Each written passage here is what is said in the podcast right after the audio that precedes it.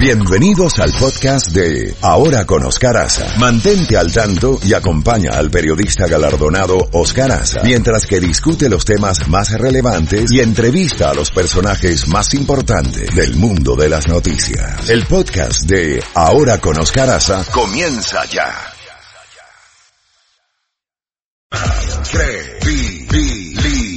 Escuchas a Oscar Aza. Oscar en la Z mañana. Z92. Pensando en voz alta, compartir con ustedes eh, lo que debe ser para todos nosotros, o lo que es para todos nosotros, este proceso electoral que estamos viviendo. A pesar de la polarización y a pesar de la parte emocional que muchas personas no pueden dejar, ni en política, ni en deporte, ni en religión, son temas sumamente sensibles y delicados. Eh, yo quiero simple y sencillamente compartir cómo sería un estado ideal para asumir las responsabilidades que debemos asumir todos en un proceso electoral o en procesos electorales que van a definir nuestras vidas y la vida de nuestros hijos y nuestros nietos para las próximas generaciones. Y de eso se trata en este momento. Estados Unidos está viviendo una etapa sumamente controversial, crítica y de unos extremos de polarización como pocas veces se ha visto en la historia de este país. Eh, inclusive el, equilibrio se ha perdido, eh, me refiero al equilibrio emocional, para discutir o para no estar de acuerdo o para estar de acuerdo.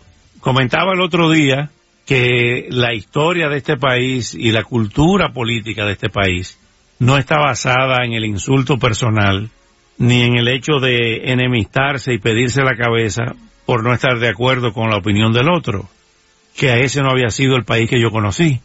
Cuando yo vine aquí, en esa administración de, bueno, la última vez porque yo había venido varias veces, desde muchos años, desde la niñez aquí, eh, en esa administración de Ronald Reagan, que fue quizá la más emblemática, porque fue el fin de la Guerra Fría, históricamente aquel famoso discurso del señor Gorbachev, derribe ese muro, se refería al muro de Berlín, había una serie de figuras en el Partido Republicano y en el Partido Demócrata que trabajaban de forma conjunta. Ese partido de Ronald Reagan, y estoy hablando de memoria, no tengo nada escrito delante de mí en ese sentido, se, se produce de forma más espontánea el comentario con ustedes. Era la época de figuras como James Baker en el Partido Republicano, el senador Hamilton por el Partido Demócrata. Era la época en que todavía vivía ese estadista demócrata de Nueva York, el senador Daniel Patrick Moynihan. Era la época de figuras estelares en nuestro estado, como Dante Facel, demócrata, Claude Pepper, puesto que heredó Ileana Rosletinen por el Distrito 27. Le decían el senador a Claude Pepper porque fue senador, después fue representante. Pero era la época también de los gran, de las grandes figuras republicanas.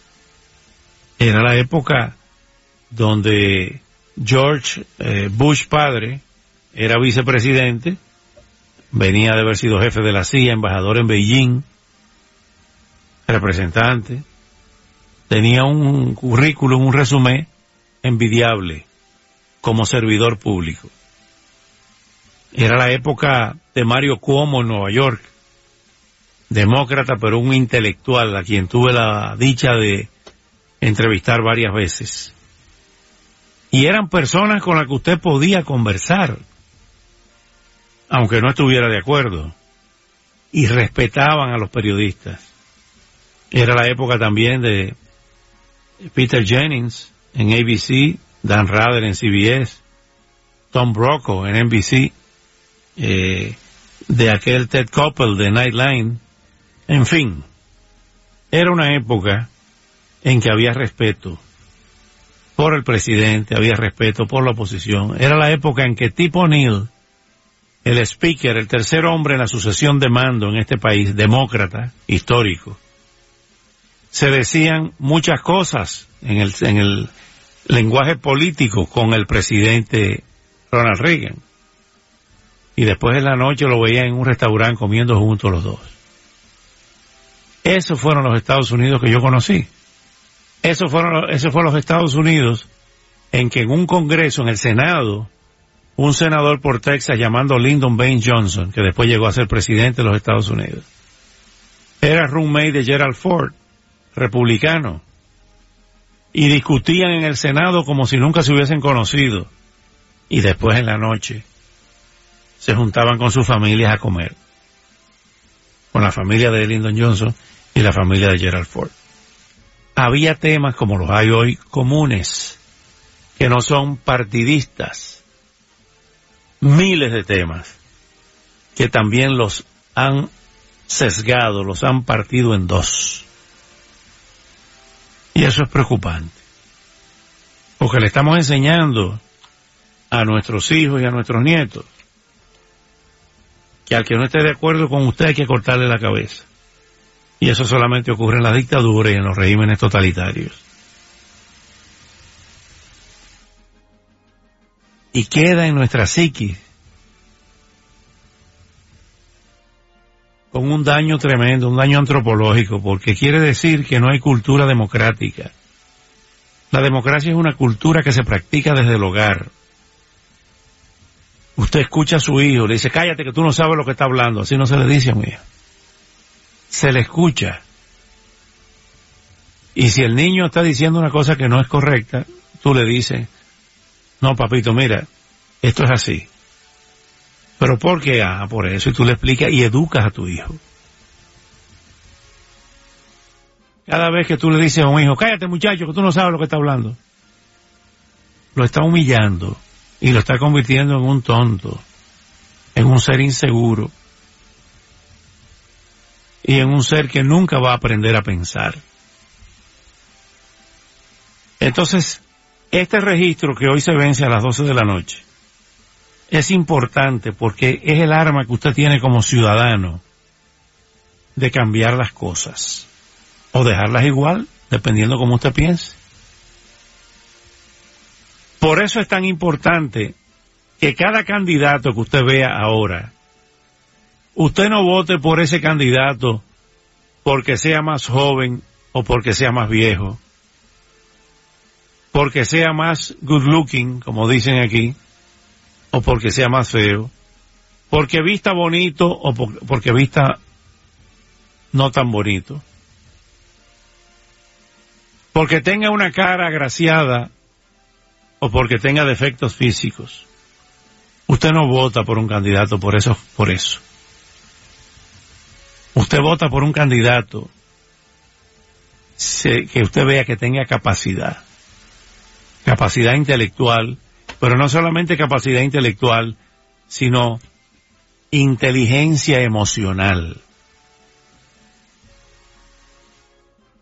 Sería un error si usted vota por un candidato o una candidata con inestabilidad emocional, con personas que solamente crean polémicas, pleitos, crisis. Usted no puede votar ni mandar al Congreso de los Estados Unidos a una persona que lo que va a pelear para Washington y a discutir. Usted no puede elegir a una persona que un día esté pensando una cosa y al otro en la tarde cambie de forma de pensar. Emocionalmente inestable. Entonces usted tiene que votar por una persona que le represente sus intereses. ¿Cuáles son los intereses de esta comunidad? la salud, el tema migratorio, el tema de trabajo, el tema de conseguir un mejor, mejores condiciones de vida, mejores escuelas, proyectos de infraestructura, que las calles no se sigan deteriorando, que haya, que haya mejores carreteras, que haya fondos para programas de desarrollo, de vivienda asequible,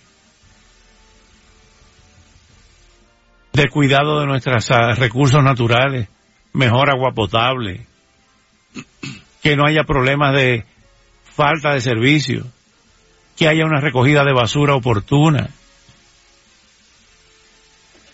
que haya proyectos de desarrollo, de inversión de capitales,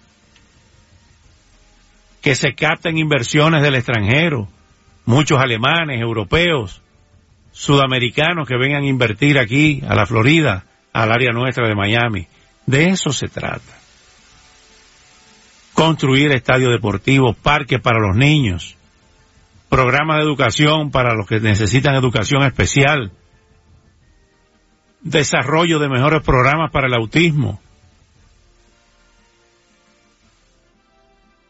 para luchar contra los opioides, las drogas que nos están acabando, la epidemia de opioides, de heroína, que la padecemos a cada rato, el crimen que está concatenado, que está ligado al uso de drogas, al tráfico de drogas, a las pandillas, el tema de los dropouts de las escuelas, hacer escuelas con miras al siglo XXI, con fondos federales, con ayuda federal, porque nuestro sistema escolar no puede autoabastecerse muchas veces porque le faltan recursos. Entonces, usted necesita una persona que vea todos esos problemas y los resuelva. Ahora, tampoco se deje engañar pensando que un diputado o un senador solo va a resolver esos problemas. Porque de lo que se trata es de saber trabajar en equipo. ¿Y cuál es el candidato o candidata que sabe trabajar en equipo? Miren, el ejemplo de Ileana Rosletinen,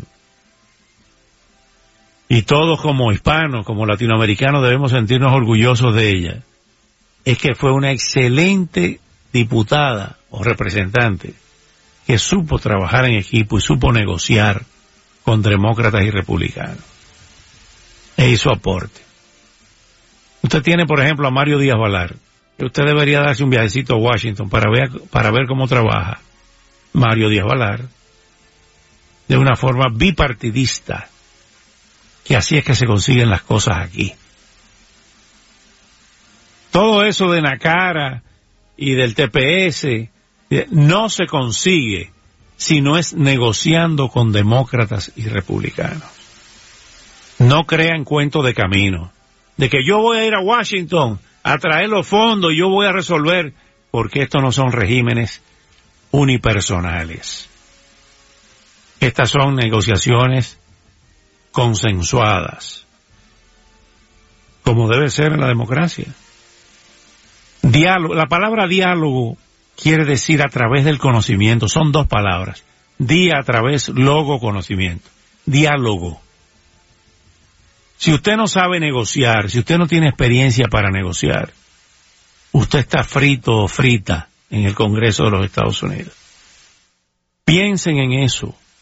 Hay que madurar en política para después no llorar lágrimas de sangre tiene que votar por candidatos a todos los niveles, no solamente en el Congreso, a nivel de gobernación, a nivel del Senado, a nivel de las municipalidades, cuando se acerquen las elecciones en las diferentes ciudades y en los condados.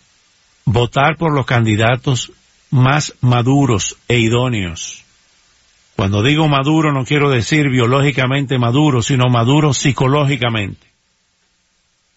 Usted puede ser muy inteligente y hablar muy bonito, pero no tiene inteligencia emocional. Que en un momento de crisis hay que saber cómo usted se va a manejar. Y en un momento de tensión, si usted tiene la estabilidad emocional, si usted tiene los nervios para saber trabajar. Usted no puede escoger una loca o a un loco para que vaya a representarlo. Eso es grave. Y quería compartir con ustedes estas ideas porque cada quien tiene que estar consciente, estar consciente de su responsabilidad. Y tenemos que ser responsables nuestro futuro y el futuro de nuestra familia. Saber votar, que no es fácil.